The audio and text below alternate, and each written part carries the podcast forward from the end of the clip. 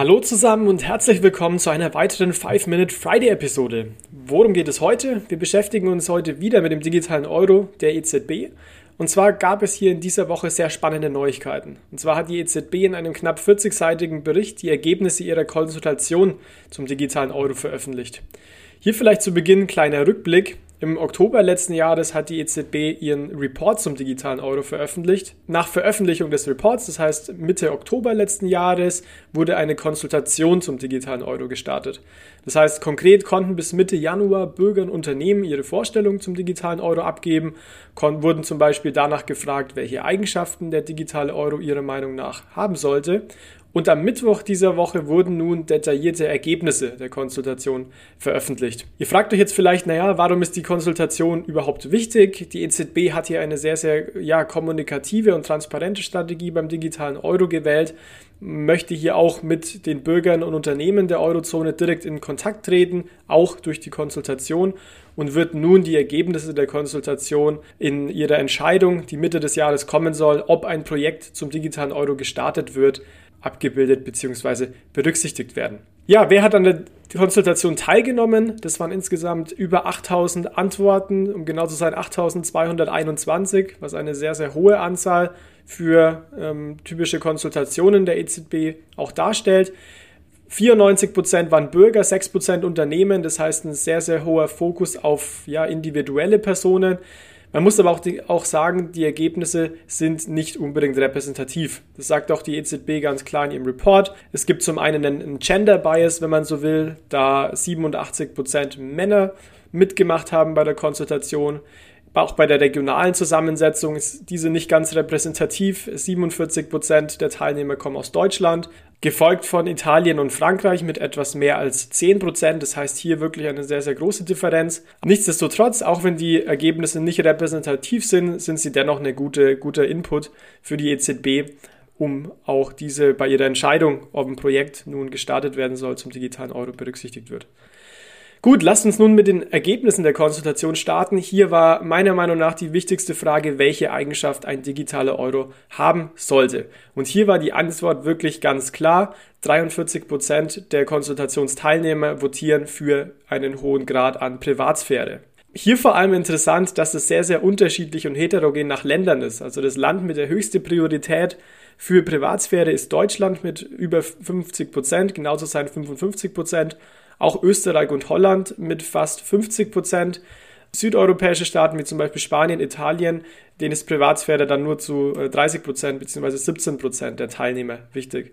Also man sieht ja auch hier, selbst wie in der Eurozone, doch sehr heterogene Präferenzen bezüglich Privatsphäre vorherrschen.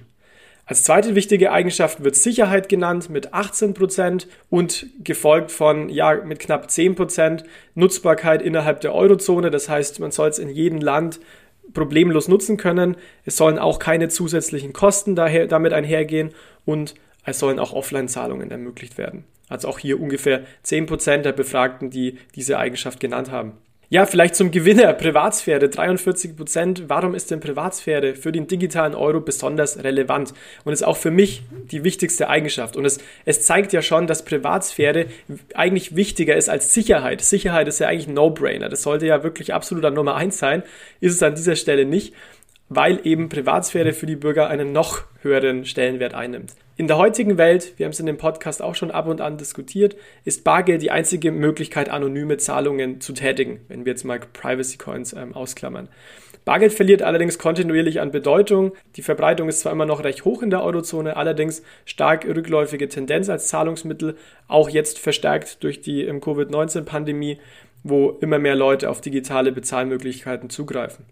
Somit verliert durch den Rückgang der Bedeutung an Bargeld auch anonyme Bezahlmethoden an Bedeutung. Vor allem auch deshalb, weil der private Sektor keine anonymen Zahlungen anbietet. Wenn ich jetzt an Banküberweisungen oder Überweisungen per Apple Pay, auch äh, per, per Diem vielleicht später mal denke, ist es doch absolut unwahrscheinlich, dass diese Zahlungen anonym stattfinden sollen. Ähm, gab es bislang nicht und wird es vermutlich auch nicht geben. Warum? Ja, es ist einfach nicht lukrativ für den Privatsektor. Konkret, die meisten Unternehmen verdienen Geld mit Daten. Das heißt, es wäre absolut gegen ihre Geschäftsmodelle, hier ähm, anonyme Bezahlmethoden anzubieten. Deswegen kann man argumentieren, dass hier eine Art Marktversagen vorliegt, wo der Staat einschreiten muss um eben ein anonymes Zahlungsmittel auch bereitzustellen. Und wenn man also in der Zukunft vermeiden möchte, in der die Bürger ja mehr und mehr bei Transaktionen gläsern werden, wie man es vielleicht auch in China sieht, muss der digitale Euro anonym sein, weil Bargeld verliert an Bedeutung, ob wir es, ob äh, wollen oder nicht. Die EZB plant, auch hier haben wir schon eine Episode dazu gemacht, überhaupt nicht das Bargeld abzuschaffen, darum geht es nicht. Allerdings wird es immer weniger für Zahlungen auch genutzt. Das heißt konkret, der digitale Euro muss in einer Welt der abnehmenden Bedeutung von Bargeld auch anonyme Zahlungen ermöglichen. Und hierzu ähm, sind Alexander und ich auch gerade in ein Forschungsprojekt involviert, wo wir genau zeigen, wie man ein, ein System aufsetzen kann, was sowohl anonym ist, als auch mit rechtlichen Bestimmungen in Einklang steht. Aber hierzu wird es noch eine extra Episode geben.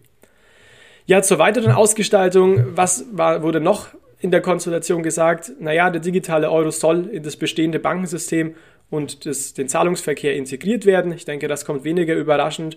Auch Verbraucherschutz soll gewährleistet sein und die Vermeidung krimineller Geschäfte. Das heißt, regulatorische Compliance nimmt auch hier einen wichtigen Stellenwert ein. Und ein weiterer wichtiger Punkt, der mich doch etwas überrascht hat, ist, dass 50 Prozent der Konsultationsteilnehmer dafür votieren, Limits, also sogenannte ja, maximale Haltebeträge von CBDCs oder eine gestaffelte Verzinsung, das heißt eine negative Verzinsung ab einem bestimmten CBDC-Beitrag bevorzugen. Ähm, warum? Vor allem deshalb, um auch den negativen Effekt auf den Finanzsektor zu vermeiden und eben auch die Geldmenge besser steuern zu können.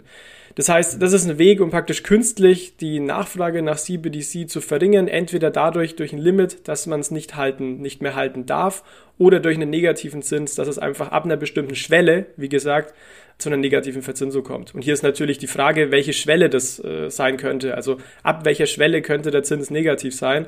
Und davon hängt natürlich der Einfluss am Ende auch sehr, sehr stark ab. Weil wenn diese Schwelle bei 100 Euro oder 1000 Euro liegt, dann ist es natürlich, ja, meiner Meinung nach auch ziemlich kritisch. Wenn allerdings der Zins jetzt zum Beispiel bei vielleicht 30, 50, 100.000 Euro negativ sein sollte, wäre das möglicherweise noch verkraftbar. Es steht auch im Report, dass diese Grenze so gesetzt sein soll, dass die Retail Payment Needs noch erfüllt sind. Das heißt konkret, dass man diesen negativen Zins nicht auf Einzelhandelstransaktionen hat. Allerdings ist das natürlich, ja, ähm, hängt natürlich sehr, sehr stark von der Interpretation auch ab. Gut, dann noch zu den sonstigen Punkten. 73 Prozent der Befragten sehen eine Rolle für Banken, das heißt knapp drei Viertel. Das heißt, Banken sollen weiterhin eine wichtige Bedeutung haben. Auch hierzu darf ich auf die Episode des letzten Five minute Fridays verweisen. Und 10% der Leute fordern Programmierbarkeit. Das fand ich sehr interessant, weil das die Eigenschaft ist, die am meisten genannt wurde bei der Frage, welche zusätzlichen Dinge der digitale Euro denn äh, können soll, also welche Spezialeigenschaften, wenn man so will. Und hier werden vor allem Delivery versus Payment Prozesse mit Assets und Maschine-zu-Maschine-Zahlungen genannt. Das heißt, es geht hier wirklich um die Programmierbarkeit von Zahlungen, über die wir hier auch schon oft geredet haben und nicht die Programmierbarkeit des Geldes am sich, um es zum Beispiel ja nur für bestimmte Zwecke ausgeben zu können. Ja, also was sind die Kernergebnisse? Für mich drei Punkte. Vor allem Privatsphäre beim, beim, digitalen Euro ist essentiell. Zweiter Punkt, Banken sollen involviert bleiben. Dritter Punkt, die Bevölkerung befürwortet aktuell Beschränkung oder gestaffelte Verzinsung. Hier bin ich, wie gesagt, etwas skeptischer, wobei hier sehr, sehr viel von der Schwelle zur negativen Verzinsung abhängt. Was sind die nächsten Schritte? Die EZB wird nun die Ergebnisse der Konsultation bei ihrem Beschluss berücksichtigen, ob sie ein Projekt zum digitalen Euro startet. Das wird sie Mitte des Jahres kommunizieren. Aber hier noch ganz wichtig, es geht nicht darum zu entscheiden, ob ein digitaler Euro kommt, sondern es geht nur darum zu entscheiden, ob ein Projekt zum digitalen Euro gestartet wird. Gut, das war's für heute. Ich wünsche euch ein schönes Wochenende und bis zum nächsten Mal. Macht's gut. Ciao, ciao.